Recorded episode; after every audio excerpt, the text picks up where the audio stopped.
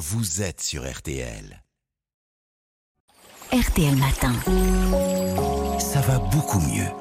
Avec vous, Aline Perrodin, et donc nous parlons ce matin de la vitamine D. Alors c'est une vitamine importante hein, pour euh, l'organisme. Est-ce qu'on peut rappeler ses principales fonctions d'abord? Ben, On le sait, hein, elle est vraiment essentielle à la minéralisation osseuse, mais elle intervient aussi dans l'immunité.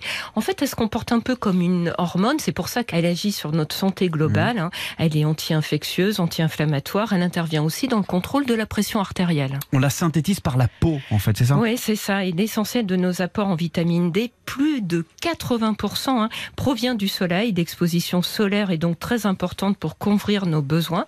Alors, sous nos latitudes, on peut faire le plein de vitamine D en s'exposant environ un quart d'heure les avant-bras, le visage et le cou sans crème solaire d'avril à, à octobre. Mais c'est bien plus compliqué en automne et en hiver avec le manque d'ensoleillement. Alors, on estime qu'environ 40% de la population manque de vitamine D. c'est-à-dire 40% Ouais. C'est énorme. mais présente un taux inférieur à ce qu'on dit 20 nanogrammes par millilitre, surtout en fin d'hiver.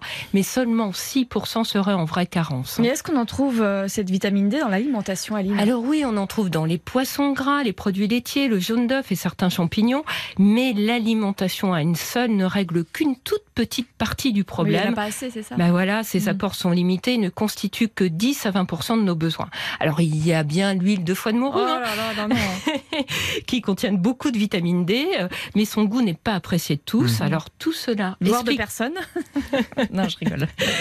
tout cela explique pourquoi une supplémentation est souvent prescrite en hiver en l'absence de recommandations officielles. En dehors des recommandations officielles, dites-vous, donc c'est pas recommandé.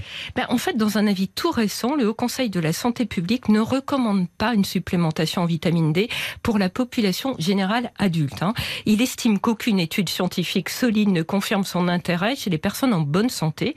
Certes, des études ont montré qu'un déficit de vitamine D est corrélé à un risque plus important d'infection, de cancer et de problèmes cardiovasculaires.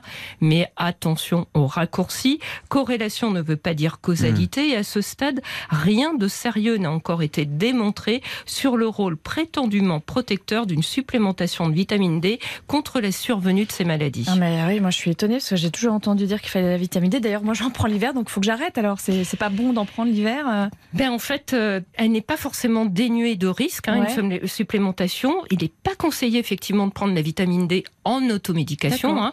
Alors, à- Agathe Billette de Villemeur, médecin de santé publique que j'ai interviewé, souligne qu'aujourd'hui, les bénéfices d'une supplémentation ne sont à avérer qu'en cas d'ostéomalacie, c'est quand on a les os mous, associés à une véritable carence. Alors, pour les personnes particulièrement à risque de carence en vitamine D, comme les personnes âgées qui vivent en institution, les personnes obèses ou à peau très pigmentée, la question d'une supplémentation peut se poser au cas par cas, mais c'est avec son médecin. Toutefois, les données scientifiques ne sont pas suffisantes pour recommander, là encore, une supplémentation systématique. Voilà, de nouvelles infos sur la vitamine D ce matin. Merci beaucoup, Aline. À Merci. demain.